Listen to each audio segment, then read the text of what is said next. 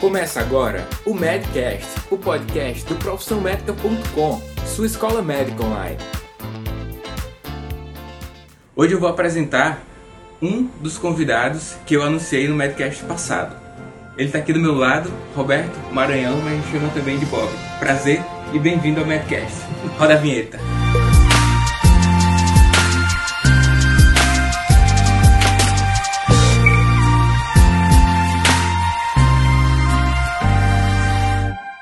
No último episódio da temporada passada do Medcast, falei para você que acompanha aqui que a gente teria mais dois convidados.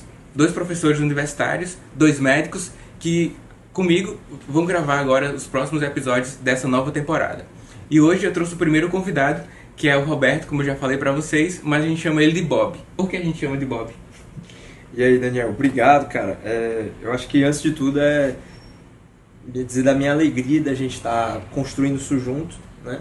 Esse projeto pioneiro, né, pioneiro, desse incentivo, desse, desse upgrade aí em relação à questão da educação na medicina. E assim, Daniel, você é meu camarada aí, nos formando juntos na residência, né? E a história do Bob aí já é de, já é de longa data, né? É, a maioria da galera da medicina de família já me conhece como Bob, na faculdade também, mas isso é desde antes né, ainda no colégio, devido ao fantástico mundo de Bob. É. então você que acompanha o Medcast pode se referir a ele como Bob também, ele não tem nenhum problema com isso. Ele é médico de família e comunidade, nós fizemos a residência médica juntos, terminamos o ano passado, não sei qual, quando você está ouvindo ou vendo esse podcast. Hoje a gente vai trazer um conteúdo bem legal para você que está acompanhando o Medcast, que é sobre cuidados paliativos. Os cuidados paliativos são, é, é um tema não bem conversado na faculdade, mas só que é um tema que tem grande demanda na hora que você começa a trabalhar na atenção primária à saúde. Então, eu queria que você explicasse para o pessoal que está acompanhando, Bob, o que é cuidados paliativos e como é que ele pode ser aplicado. De fato, o médico generalista tem que ter conhecimentos noções básicas sobre isso? Pois é, Daniel. É... Quando, eu, quando eu me formei, né, formei em 2012, né? E aí entramos na, na residência, é, minto, formei em 2011 e aí entramos na residência em 2012, formamos em 2014. E assim, desde, os, de, desde o princípio da minha prática, né, eu percebi que o cuidado com aquele paciente no, no fim de vida ele é muito prevalente. Né? Então, quando a gente trabalha na atenção primária, é muito recorrente nós temos aqueles pacientes que, caracteristicamente, né, dentro do contexto dos cuidados paliativos, são muito aqueles pacientes é, que tem uma doença neoplásica, né? mas não somente esses. Né? Aqueles pacientes DPOC, por exemplo, que já são dependentes de oxigênio, têm uma limitação muito grande. Então, esses pacientes, infelizmente, eles, eles, eles estão à mercê de uma expectativa de vida baixa. Né? A gente sabe que muitos desses pacientes, por exemplo, portadores de DPOC, eles morrem por conta de uma pneumonia, né? E assim, já é esperado, né? Assim, é, dentro desse contexto dos cuidados paliativos, a gente tem que ver a morte como um processo natural da vida e eu acho que esse é o grande diferencial que a formação em cuidados paliativos ela traz para o profissional. É um pouco essa tranquilidade, essa, essa aceitação, essa resiliência de que você está lidando com pessoas. Né? E invariavelmente, assim como nós nascemos, nós também vamos um dia morrer. E, como você bem falou, na faculdade a gente tem uma carência, não só desta área, mas de muitas outras né, na nossa formação. É, o tempo às vezes é limitado e venhamos e convenhamos que muitas vezes a gente aprende coisas desnecessárias na faculdade quando a gente vai pensar na nossa prática de fato. Né? A prática que eu digo da grande prevalência de situações para as quais nós realmente deveríamos estar preparados e muitas vezes estamos lá na faculdade apre aprendendo coisas subespecializadas porque é uma demanda, às vezes, dos hospitais universitários onde a gente tem a nossa prática. Né? Então, assim, é, depois da minha formação, como eu falei, eu enveredei aí por, uma, por um interesse que foi uma demanda dentro da residência, como você sabe, você também fez o rodízio lá na questão dos cuidados paliativos, que foi na, no Hospital Geral de Fortaleza, nós tivemos uma, um contato, né, pelo menos, o que foi muito positivo, eu acho, dentro da residência, e tende a, a, a, a ser aprimorado, né, e a gente, a partir desse primeiro contato, né, a doutora Lara, né, que foi quem, quem fez essa, essa recepção para a gente lá e nos acompanhou, ela é, suscitou lá a questão do, do curso de pós-graduação, né, que tem um respaldo aqui da Universidade Estadual do Ceará. E aí a gente, e aí eu terminei fazendo, né, esse curso está sendo de muito grande valia na minha prática. É interessante assim a gente colocar para os nossos ouvintes, né, galera aí que escuta o Medcast, é, que o, o, conceito, né, o conceito de cuidados paliativos, que muitas vezes é um conceito pejorativo. Né? Que a gente tem aquele paciente, ah não, esse paciente ele é só de cuidados paliativos. Então a gente escuta muito isso, até mesmo dentro do contexto da nossa formação, né? nos hospitais, onde a gente roda a maior parte do nosso internato, e que, na verdade, é, é um conceito que está em reconstrução e que, na verdade, nunca foi esse, de fato. Né? Os cuidados paliativos, eles têm como principal pilar né, o, o suporte àquele paciente no que tange ao cuidado dos seus sintomas. Né?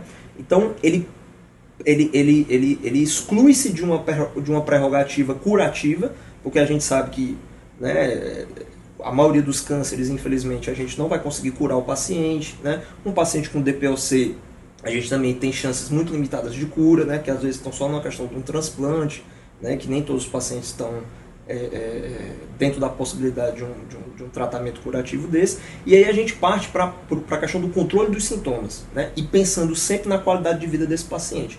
Então, pensar em cuidados paliativos é pensar em qualidade de vida.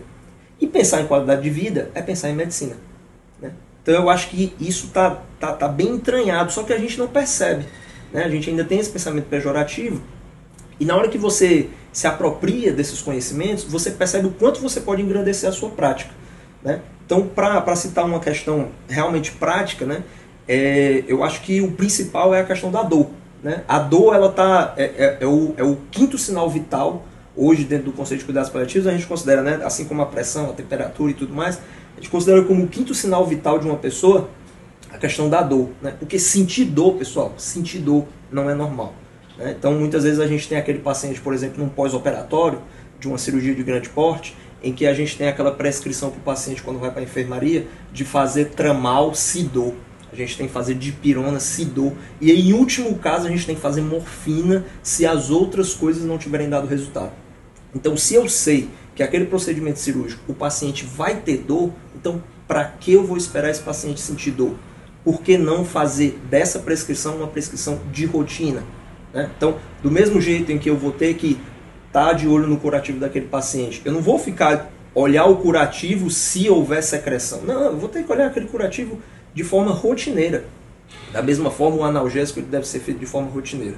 Né? E saindo de um contexto hospital, né, pós-cirúrgico, nós temos inúmeros casos de pacientes nossos que são vítimas de dor, seja por uma questão de uma fibromialgia ou até uma osteoartrose, que é muito comum nos idosos, e que nós ficamos receosos em analgesiar esse paciente.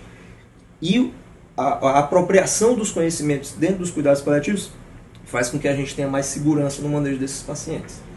Muito bom, muito obrigado por participar desse aqui. A gente vai, vai ter alguns episódios só com ele, depois um só comigo, depois com outro convidado que eu vou apresentar a vocês na próxima, na próxima semana. E se você quiser discutir mais sobre esse tema, você entra no nosso grupo Profissão Médica, busca no Facebook Profissão Médica, você vai encontrar uma fanpage, você vai encontrar um grupo o grupo é exclusivo para médicos e estudantes de medicina interessado em aprender mais sobre conteúdos que o médico generalista quer saber, que aplica na prática. E tanto é que o nome do grupo é Profissão Médica, você vai procurar por esse nome. E a gente pode concluir aqui esse episódio e conversar mais, debater mais sobre as dúvidas que alguém que está nos acompanhando aqui nos comentários, tá bom? Então busca pelo grupo Profissão Médica, compartilha Quer dizer, você não pode compartilhar que o grupo é exclusivo para médicos e estudantes de medicina. Exatamente. Mas você pode solicitar que os seus colegas entrem no grupo e nós mesmos a gente pode autorizar a entrada. Tem que ser médico ou estudante de medicina, já que é um conteúdo técnico, tá bom? Obrigado por acompanhar esse episódio muita coisa vem pela frente. Então, galera, então foi um prazer, né? Esse é o primeiro de muitos encontros agora nesse grupo, né, de construção, graças ao convite do Daniel para comigo e para o nosso outro amigo também, o Alexandre, que vai ser apresentado numa próxima oportunidade. E eu espero contribuir muito na, no engrandecimento dos conhecimentos, de dividir, realmente compartilhar essas experiências. E conto com vocês para estar tá tornando esse grupo cada vez maior e cada vez mais produtivo. Show Valeu, bola. Daniel. Abraço, até a próxima. Você ouviu mais um Medcast, um oferecimento profissionmedica.com, sua escola médica online. Entre no nosso site, assine e receba duas webaulas por semana